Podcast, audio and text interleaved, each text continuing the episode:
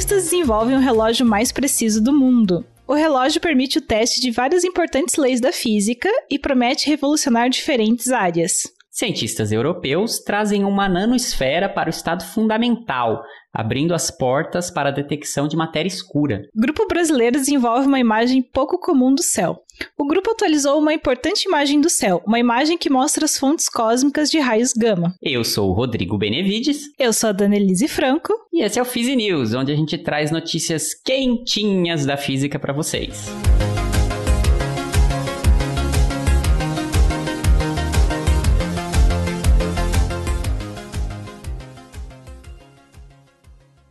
Este episódio teve apoio financeiro do Instituto Princípia. Criado em 2017 e mantido pela Fundação Instituto de Física Teórica, o centro tem por objetivo a produção e difusão de ciência, além de conectar a ciência à sociedade. O Instituto Princípio promove diversos eventos de divulgação científica que podem ser de interesse dos nossos ouvintes, como o YouScience, um projeto que mostra diferentes atuações dos cientistas brasileiros e como você pode se tornar pesquisador nesta área. Para mais informações, acesse www.institutoprincipia.org. Princípia, onde a ciência expande o mundo.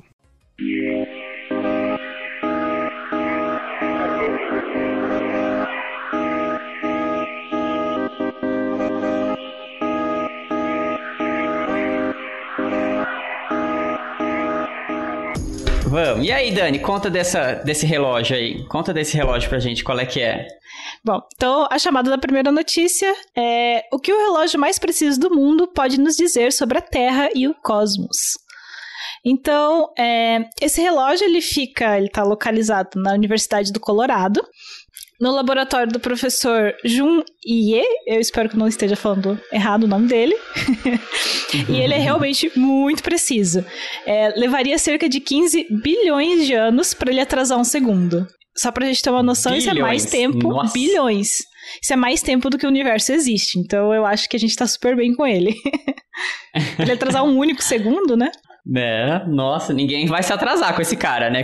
Usando esse relógio aí, colocando ele no braço, assim, acho que não tem erro, né? É, não, ele provavelmente dá um pro aluno dele, assim, pro, pra todo mundo chegar na hora na reunião, assim. Imagina. Você então... está um femtosegundo atrasado para a reunião, Isso. mocinho. Quero uma explicação agora. então, por essa invenção, o professor ele dividiu um importante prêmio na área de física fundamental com outro professor, professor é, um professor japonês, o professor Hidetoshi Katori. E isso foi agora em 2022 por contribuições excepcionais para a invenção e desenvolvimento do relógio de rede ótica, o que, permitiu, uh, que permitiram testes de precisão de leis fundamentais da natureza. Nossa, que importante, né? Achei muito chique isso. e os dois eles trabalharam de uma forma independente e eles usaram técnicas usando lasers para aprisionar átomos frios. E daí eles aproveitaram suas vibrações para construir esses relógios. Então, para a gente ter uma comparação, o relógio atômico, que era o que a gente tinha de melhor até então, ele atrasa um segundo a cada 100 milhões de anos, o que já é, assim, maravilhoso. É, mas por mais impressionante que isso seja, os relógios que usando lasers agora eles são ordens de grandeza mais precisos, né? Então o negócio melhorou uhum. bastante, uhum. assim. Nossa, então, é. eles é, usaram esses relógios, usando esses relógios, eles conseguiram testar a teoria da relatividade. E eles mostraram que o tempo, de fato, passa mais devagar quanto mais próximo do chão que você tá, né? Então, uh, na, relatividade, na relatividade geral, a gente sabe que é, um corpo com massa ele vai é, modificar a forma que o tempo passa. E eles conseguiram realmente ver isso. Então, mesmo que um, o, o, o tempo passa diferente, mesmo uma questão de centímetros, assim, não precisa ser uma distância muito grande para ser perceptível. Para ser perceptível, sim, né? Mas para com esse relógio eles conseguiram provar que, mesmo pouco centímetro, mesmo na, na ordem de centímetros, você já vê uma diferença no, na forma que o tempo passa. E isso mostrou que a teoria de Einstein estava correta. Nossa, que legal. Então, basicamente, eles devem ter feito um experimento, assim, tipo, numa bancada bem alta Aí falaram, ok, agora baixa tudo, experimenta pro chão, né? Basicamente. E vamos fazer de novo.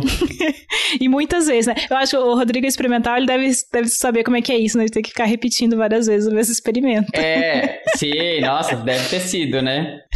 E na real, esse é, é tipo um, é um upgrade só, né? Assim, mais, é, eu não sei detalhes da técnica, mas os, os, relógios atômicos mais antigos, assim, né? Esses que só aprisionam os uhum. átomos mesmo, eles são baseados numa técnica parecida, né? Que é também aprisionamento de átomos, né? Agora, esse de redes óticas é tipo assim: é, ao invés de você colocar os átomos num lugar só, você cria um, uma rede pode ser bidimensional, por exemplo, assim, com vários, uhum. vários pontos que o, os átomos podem ficar aprisionados, né? Isso, pelo que eu li aqui, o que acontece é que eles usam lasers em, que estão que a onda está se movendo em sentidos opostos, né? E isso forma uma, uma forma estacionária que é tipo meio parecida com um, uma cartela de, de ovos, assim, que você coloca. Então fica tipo uns buraquinhos, assim, sabe? E daí os átomos ficam presos assim. É, mas achei bem impressionante, assim, no geral, a, a, a, técnica, assim.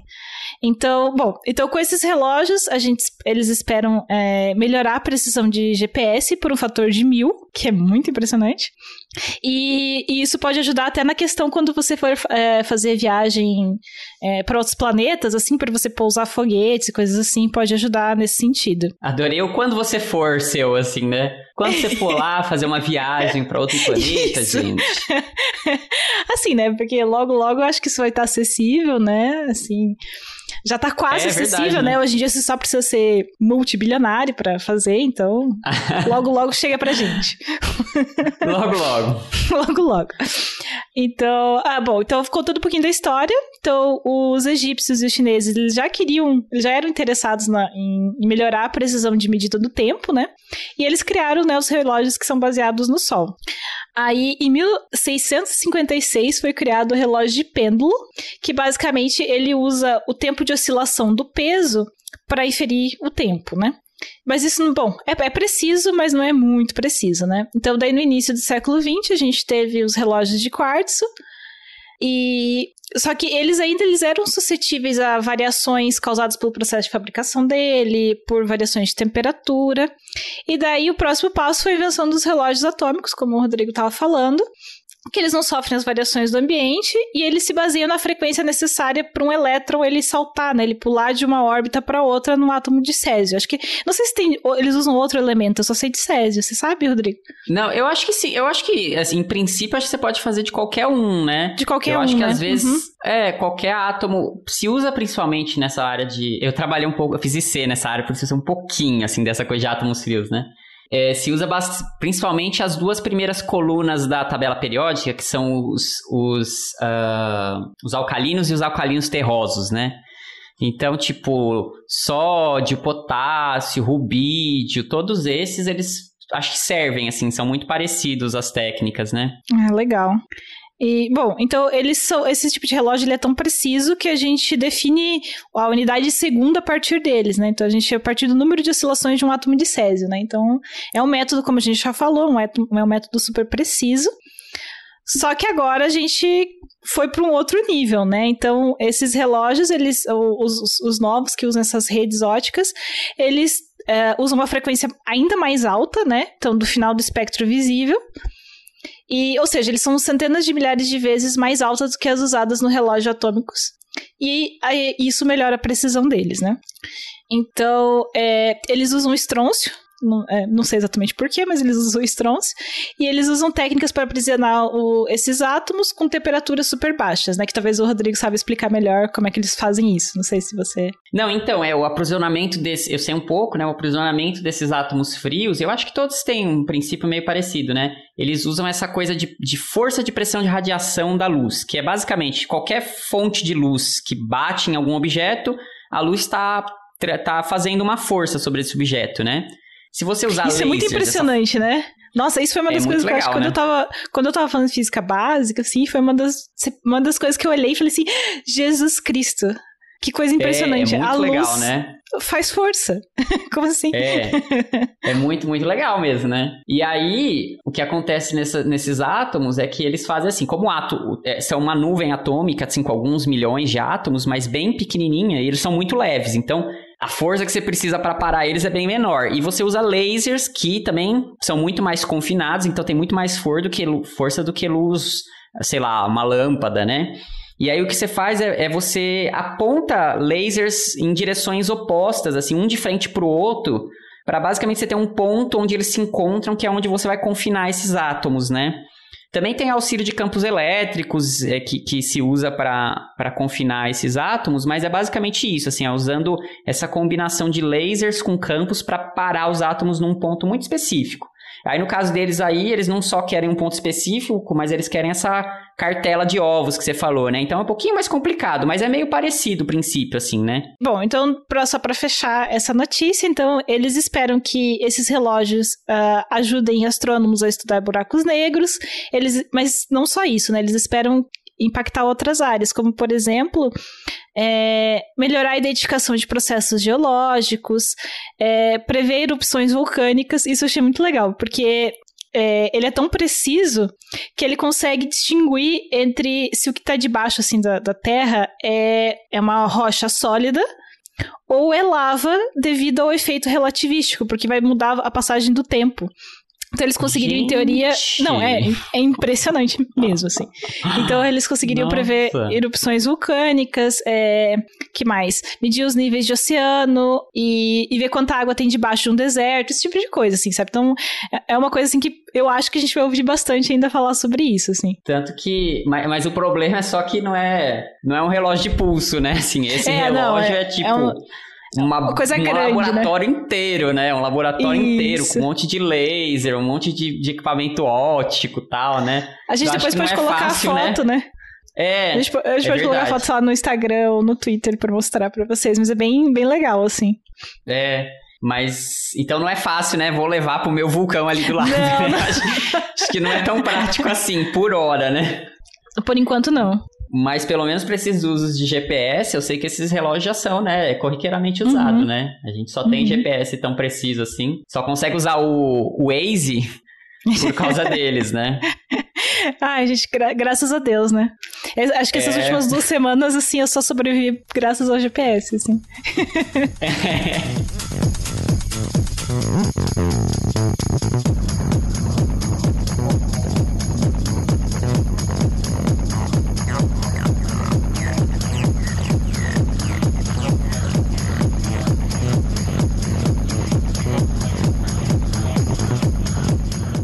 Aí essa segunda notícia eu trouxe, ela, ela não é de um artigo só, na verdade são de dois artigos científicos que saíram juntos e é, é legal quando isso acontece, que às vezes tem assim, tem esses experimentos, acho que é mais que experimento, né? Mas não sei se com teoria isso acontece tanto, mas quando tem dois grupos, por exemplo, tentando fazer uma coisa que é muito difícil, assim, mas estão meio pau a pau ali, se um deles consegue, em geral meio que tem esse cavalheirismo de avisar o outro, falar, ó, oh, a gente terminou, a gente vai publicar agora, vocês vão, né? Vocês querem que a gente espere vocês, tal, não? E nesse Ai, caso, eu não sei, assim. é gentil, né? Sim. Então, nesse caso, eu não sei se eles se conversar. Eu acho que sim, né? Mas, mas tipo assim, são dois grupos. Um grupo da Suíça e um grupo da Áustria, que até são países vizinhos, né? E ambos publicaram artigos diferentes, né, mas num, de trabalhos muito parecidos, agora em julho na Nature, que é uma das principais revistas do mundo. Então, no mesmo dia saiu na Nature, né? Então, você imagina que é isso, assim, que provavelmente eles se conversaram, né, para tipo, para coordenarem isso. E aí os dois trabalhos são bem parecidos. Um é, só falar o nome deles, talvez o professor Mar Marcos Aspelmeier é o professor é, do grupo em Viena e o professor Lucas Lovotny é o professor do grupo em Zurique. E ambos conseguiram fazer uma coisa muito legal, que é tipo assim, Mecânica quântica. Vamos entrar um pouco na mecânica quântica, né? Adoro. Acho que todo mundo. É, adora. Amo sou. é... Então, e, e, tem, dentro da mecânica quântica, tem alguns conceitos que são muito interessantes para esse trabalho que eles exploram. E o primeiro é, é, é a dúvida do seguinte: até qual tamanho a gente consegue ver fenômenos quânticos acontecendo? Sejam eles superposição de estados ou um, um experimento comum que se, que se faz uh, ah, para ver mecânica quântica na vida real, assim, é aquele experimento de dupla fenda, que talvez você já tenha ouvido falar, de espalhamento de um elétrons famosíssimo, né? Que você faz com fótons, você faz com elétrons, né? E ao longo do tempo, os pesquisadores começaram a tentar fazer coisas como esse experimento de dupla fenda, que é basicamente, de, só para falar rapidinho, de dupla fenda é você jogar uma onda sobre duas aberturazinhas e ver o que acontece lá na frente, né? Se é realmente uma onda, você vê um padrão de interferência entre essas duas fendas. E mesmo e, e, isso a gente já sabia de ondas de água, de, de fótons, né, de luz, mas se começou a ver que isso também acontecia com elétrons, aí o pessoal foi aumentando o tamanho, né? Falar, nossa, acontece com elétron, então o elétron também é quântico. Ah, vamos tentar então com é, algumas moléculas pequenas. Nossa, deu certo. Vamos tentar com moléculas grandes. E assim, sempre que se aumenta o tamanho, muito mais difícil de fazer, mas uma vez que se faz, continua se vendo as mesma, os mesmos efeitos quânticos, né? Então a dúvida que esses dois papers tentam esclarecer um pouco é isso, de até que tamanho a gente consegue ver a mecânica quântica funcionando, né? Tem, tem um limite máximo, será, né? E aí, ambos os grupos, é, esse, esses papers em si, eles são mais assim, são um paper que tá. É, é um trabalho que não é, vamos dizer assim, não está ainda terminado exatamente, né? Mas que ambos os grupos estavam tentando fazer, usar esferinhas de, de, no caso deles, de sílica, de vidro, né? Só que esferinhas que você já consegue ver. Elas são bem pequenas, são da ordem de centena de nanômetros, então elas são bem pequenininhas mesmo. Mas se você colocar num microscópio, né? Uh, você consegue ver. Um microscópio provavelmente eletrônico, mas enfim. O que eu quero dizer é que é algo assim, são alguns milhões de átomos juntos, né? Então, para quântica, teoricamente, deles... é grande. é, é muito grande, né? Porque a gente está acostumado a falar só nisso, né? No elétron, uhum. no átomo, né? Assim, o porra, agora a gente colocou milhões e milhões de, de, átomos juntos, o que, que vai acontecer, né? E aí o que eles tentaram fazer é, é, usar uma técnica parecida com essa dos átomos que a gente falou no primeiro, do primeiro trabalho, só que agora ao invés de fazer com poucos átomos lá, fazer com essas esferinhas de, de sílica, né? Deixar elas flutuando com lasers, né? E aí, é, atuar com esses lasers contra propagantes de tal forma a realmente parar também essas, essas, essas esferas. E quando a gente diz parar, não é parar como eu colocar uma bolinha parada no chão, né? Não, é parar até o movimento de ordem quântica, sabe? Porque mesmo essas coisas, quando estão. Quando a olho nu a gente vê como paradas, a gente sabe que tem ruído térmico nelas, por exemplo, né? Como elas estão a temperatura ambiente, os átomos dentro delas estão oscilando loucamente, né? Então a ideia que eles tentaram fazer é isso: vamos tirar todo o, o, a energia térmica desse material, né? Até chegar no estado quântico. Então eles conseguiram Nossa, isso parece bem difícil de fazer. Não é assim, tipo, né? Co como assim, né? É, então, e é, então separar os átomos dentro do, do, objeto é difícil pra caramba, né? Pois é, né? É muito, muito louco mesmo, né? E, e aí eles têm. É, é, bem complicado realmente o experimento, né? Mas o princípio geral funciona assim, com lasers e campos, campos elétricos também. Só que eles precisam de um sistema de retroalimentação. Tipo assim, eles precisam, sabendo quais são os, as frequências típicas desse ruído térmico do, da bolinha, eles precisam es, usar esse laser de um jeito inteligente para parar especificamente essas frequências. Então é um sistema meio retroalimentado, sabe? Então ele. Então, e aí tem isso, assim, ah, ele vê que a bolinha começou a ter ruído na numa frequência um pouquinho maior, então ele vai lá e tenta parar esse ruído um pouquinho maior, sabe? Então é uma coisa que, que, que é um sistema, ah, enfim, retroalimentado, né? Mas aí os dois grupos conseguiram isso, conseguiram colocar essas bolinhas num um estado fundamental, basicamente, né? Quando a gente. Porque quando a gente fala em temperatura ambiente, a gente nem. É, tipo, é clássico a coisa, né? A gente tá falando em temperatura, já é clássico, né? Só que quando você começa a parar realmente. Você começa a, a descrever isso como um oscilador harmônico, né? Assim, você tá no, no nível fundamental, no nível 0, ou no nível 1 um de oscilação, ou no nível 2 de oscilação, né? E eles conseguiram trazer um dos trabalhos para o nível 0.56, ou seja, 44% é, do tempo está absolutamente parado, e o outro grupo 0.65. Enfim, ambos conseguiram passar do 1 mínimo, assim, né? Na média, menos de um fônon, esse é o termo, acho mais técnico, né? Mas é menos de uma excitação quântica mínima, né?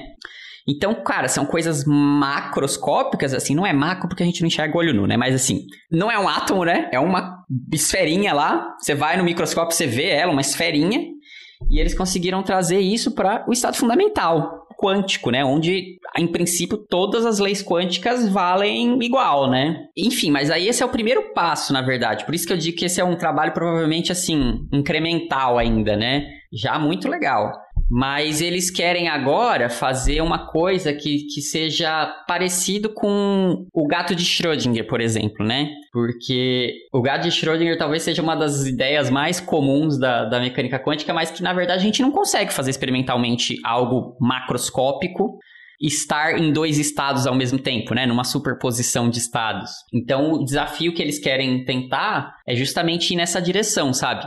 Pegar essas esferinhas, agora que eles conseguem parar ela bem, fala, falaram, beleza, ó, tá, tá zerada, basicamente, né? Agora a gente vai dar algumas excitações muito controladas nela. Tipo, ah, vou colocar de um jeito que ela entre numa superposição, ou seja, ela fique espacialmente um pouquinho, pense assim, né? Como se tivesse olha, feche seus punhos e olhe para eles, assim, né? Então é como se a esferinha tivesse ao mesmo tempo, né, no seu punho direito e no seu punho esquerdo, né? É isso que eles querem tentar fazer agora, colocar essa coisa macroscópica numa superposição de estados, né? Cara, é muito wow, assim, né? Mind blowing, né? Wow, meu Deus, né?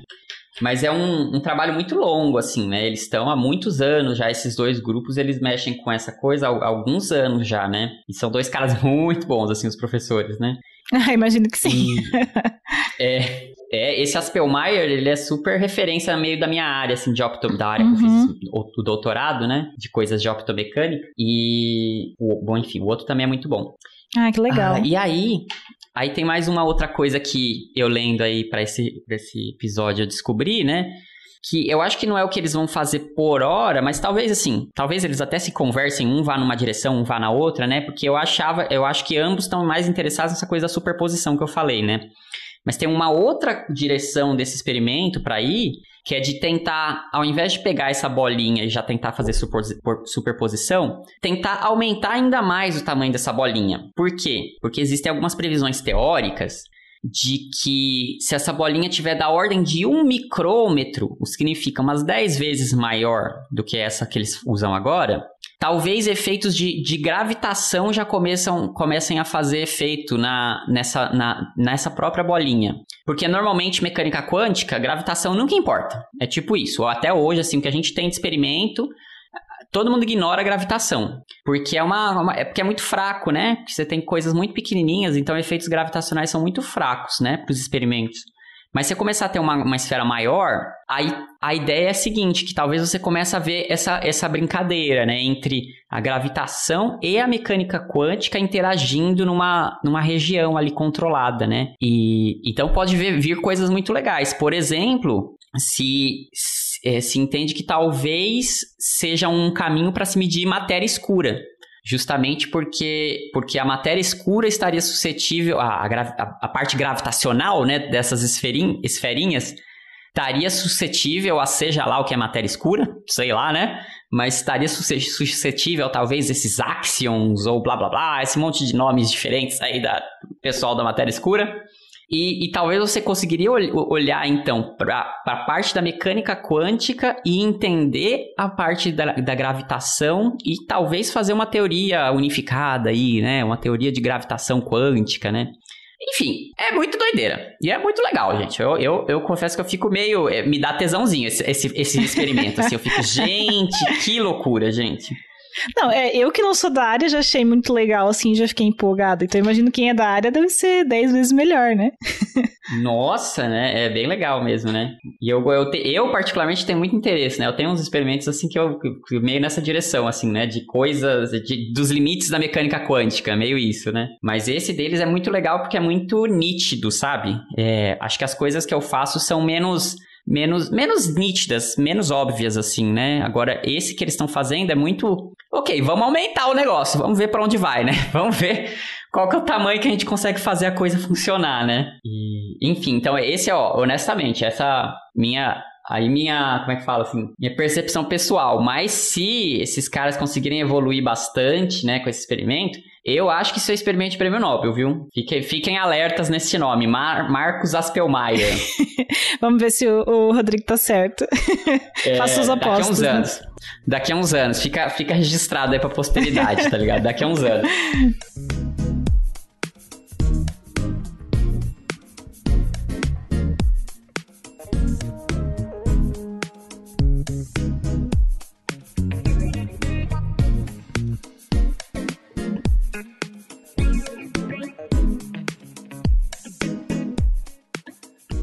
então a última notícia que a gente escolhe, escolheu, ela saiu na revista da FAPESP e é o Panorama do Universo Extremo. Título que, um título bonito, né? Um título meio poético.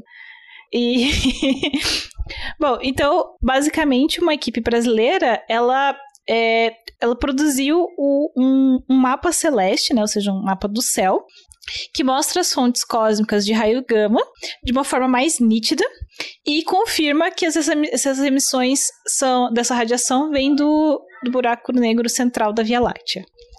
Então são vários aí, vários resultados. Então, esse grupo de pesquisadores do Instituto de Astronomia, Geofísica e Ciências Atmosféricas da Universidade de São Paulo, o IAG USP, ele concluiu recentemente a versão mais nítida de uma imagem que mostra o brilho de raios cósmicos de objetos celestes de todo o cosmo, mas em especial da Via Láctea e usou como bases é, as observações do telescópio espacial Fermi da NASA. Então a gente teve aí envolvido dois alunos de mestrado, o Douglas Carlos e o Lucas Siconato, sob a supervisão do professor Rodrigo Nemen, e a ajuda do Dr. Ranieri Menezes para fazer esse trabalho todo aí. Então, basicamente, é, eles usaram fótons com energias muito altas então a gente sabe que os fótons são essas partículas é, fundamentais que a gente, a gente enxerga no espectro visível, né? Ou seja, que a gente consegue ver enquanto seres humanos, está na faixa de 2, 3 eletronvolts. E o que eles estão trabalhando, eles estão falando coisas de 500 mil eletronvolts. Então são coisas bem mais energéticas. É um, um, outro, um outro rolê, assim. Então, são necessários instrumentos específicos para fazer esse tipo de observação. Só que o telescópio espacial Fermi, ele é equipado com esse tipo de, de instrumento, então eles conseguem fazer esse tipo de medida.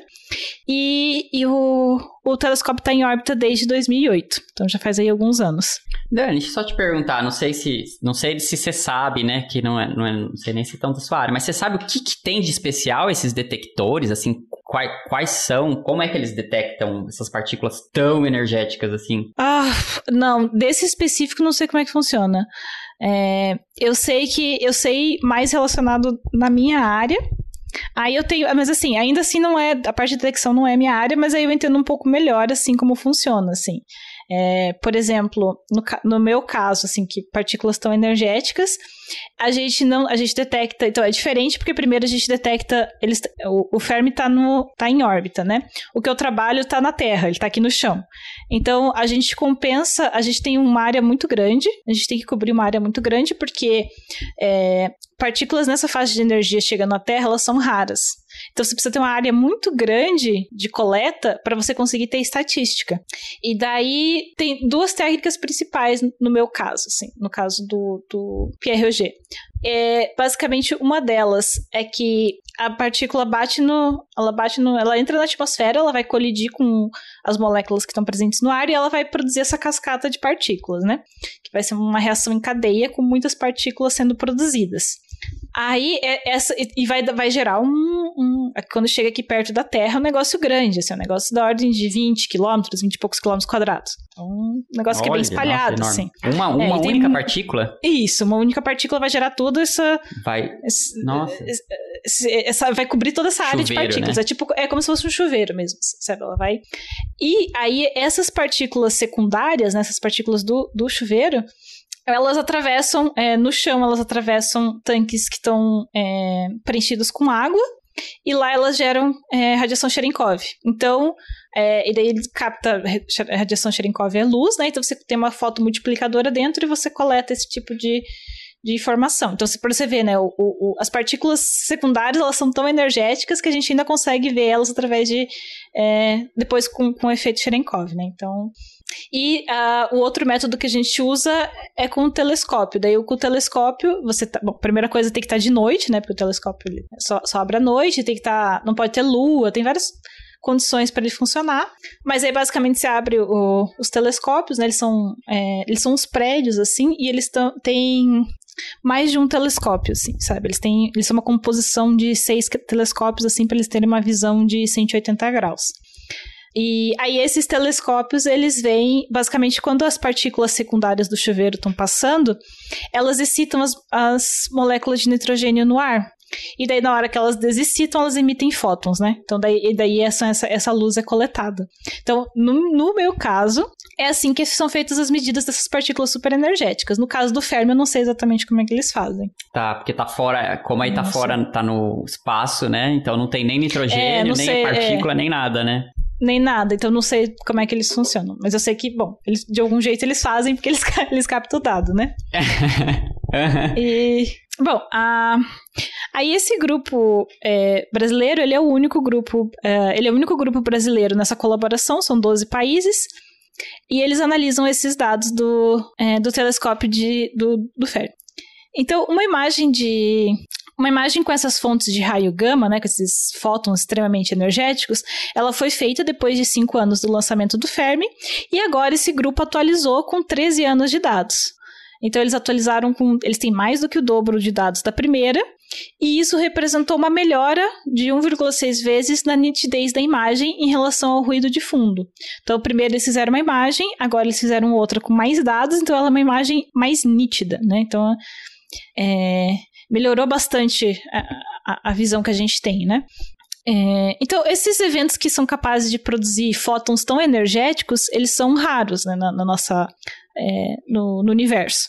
Então, um exemplo de coisas que podem fazer isso são os, raios, são os raios cósmicos, são essas partículas que eu estava falando da detecção lá no PRG. Esse tipo de, de partícula que está ultra alta energética, né, uma coisa que está com muita, muita energia, ela pode ser, sei lá, um próton, um nêutron, algum tipo de partícula assim, ela pode colidir com, outras, com outros átomos que estão no caminho, assim, que estão no universo, na hora que elas estão viajando, e daí na hora que elas colidem, nessas colisões podem ser gerados raios gamas da faixa de dezenas de TeV aí. Então, é, isso é um jeito de produzir raios gama nessa energia. E para a gente ter uma ideia, aqui na Terra, para a gente produzir raios gamas nessa faixa de energia, né, de dezenas de TeV, a gente precisaria de alguma coisa tipo uma explosão de uma bomba nuclear. Então é uma coisa sabe, um evento muito é, intenso para você produzir esse tipo de energia, né? Então, mas eu achei, achei bem legal, assim, a imagem é bem bonita, a gente também pode aproveitar e colocar uh, junto na hora que a gente for falar da, das notícias do Fizi, uh, do Fizi News, a gente pode colocar junto, porque tem, a imagem é bem bonita, assim, ela é bem, tem os pontos brilhantes. Uhum. E... É legal de ver, né, mesmo, né? E aí sim, eles, sim. na imagem, eles ainda colocam o que, que é do que, assim, né? Isso.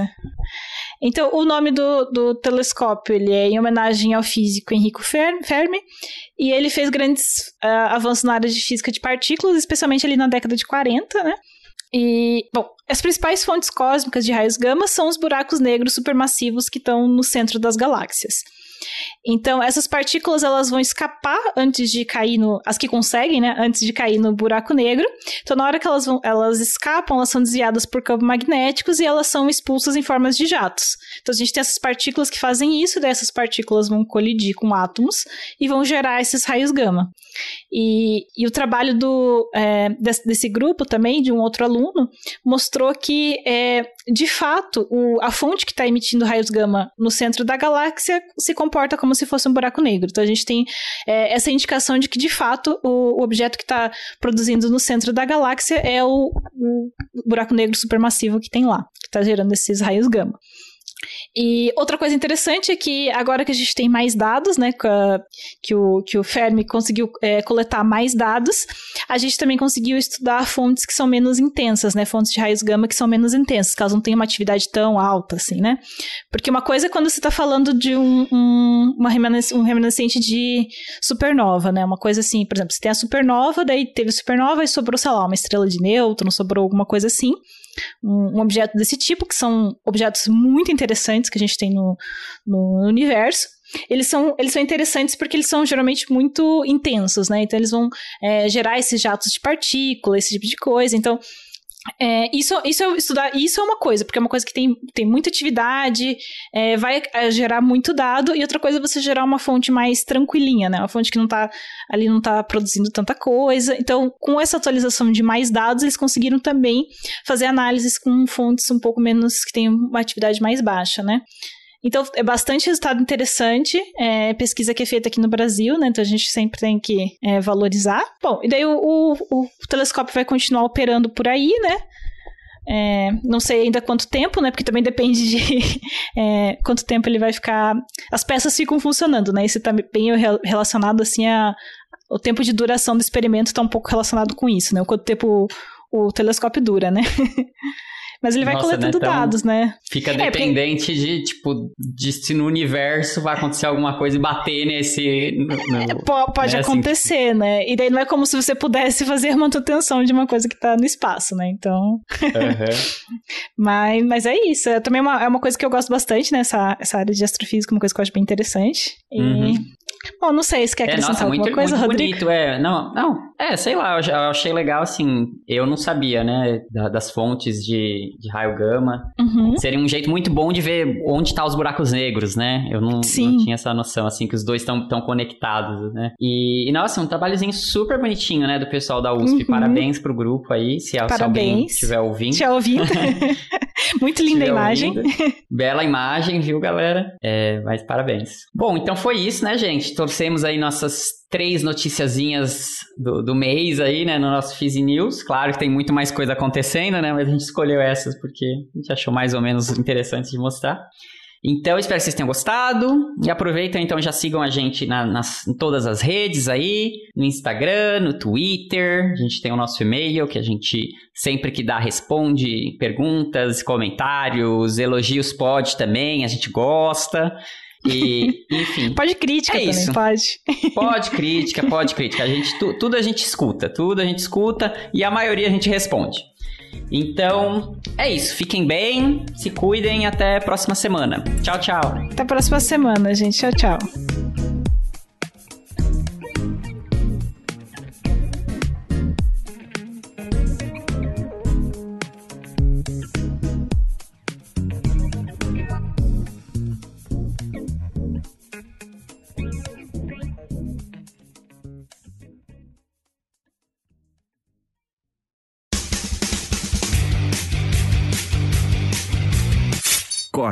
Edição de podcast.